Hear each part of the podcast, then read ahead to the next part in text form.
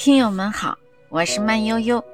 今天想和大家继续探讨的话题是蓝衣员工和兔子。蓝衣员工变成兔子以后会遭遇什么呢？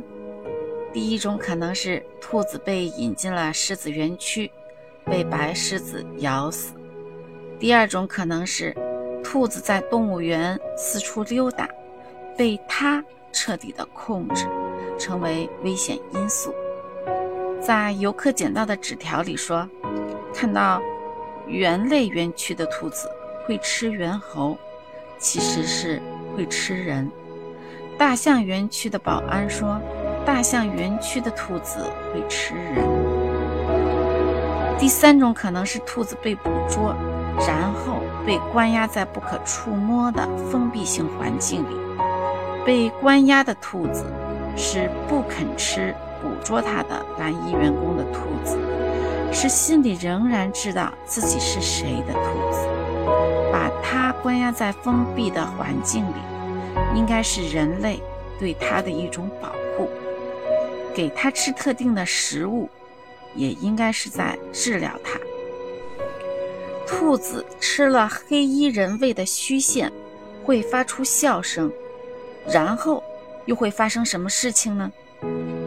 他是会变成普通人类，还是变成了戴兔子耳饰的人呢？这里官方没有确切的线索和答案，但是我们猜测，兔子接受并吃下了虚线，是表示接受了某种任务。吃下虚线会变回人形，但因为没有完全摆脱它的控制。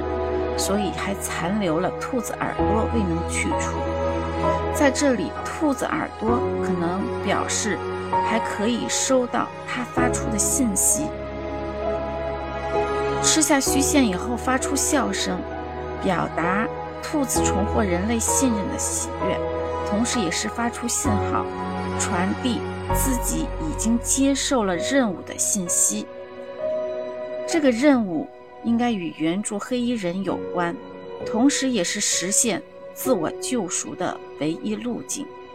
但是这个任务应该是非常危险的。